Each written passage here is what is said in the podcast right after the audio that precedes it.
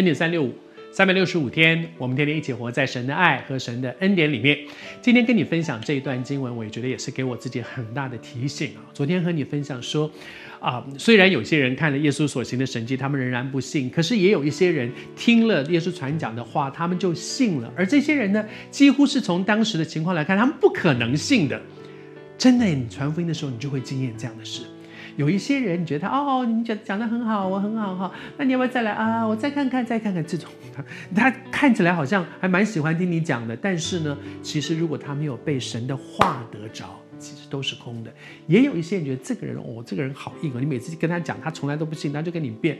有一天他突然信主了，你都会觉得说主啊，怎么回事啊？我真的太奇妙了，他竟然就信了。你会有一个充满心里面有一个很深的感恩在你的心中。而在接下去呢，耶稣说那些官长，就是那些可能是外邦人，可能是罗马人，那些根本就是没有什么信仰的背景的人，竟然他们就信了。可是呢，这些人他们不承认，为什么？是因为他们害怕。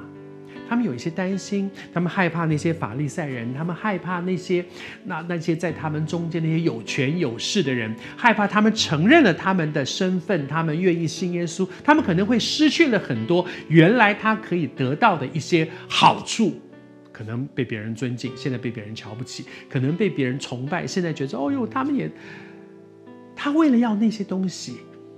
他宁可放弃一些在他的生命当中更重要的，以至于圣经说，这是因为他们爱人的荣耀过于爱神的荣耀。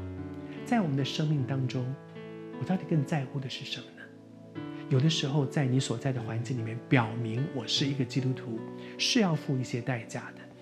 我是在一个信仰自由的一块土地上，但是有的时候，因为信耶稣，有的时候会被人家笑呢。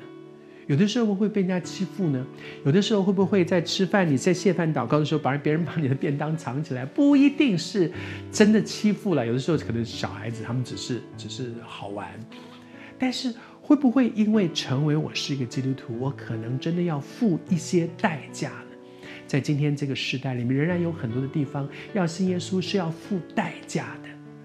而我愿不愿意说，在我的生命当中，我以得着耶稣基督为至宝，最重要的宝贝，以至于要付代价，付吧。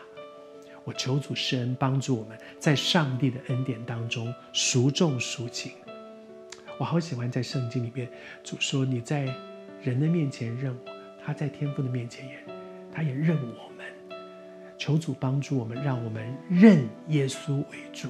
享受从他而来的祝福，奉主的名祝福你，是要付一些代价，但是请你相信主的恩典。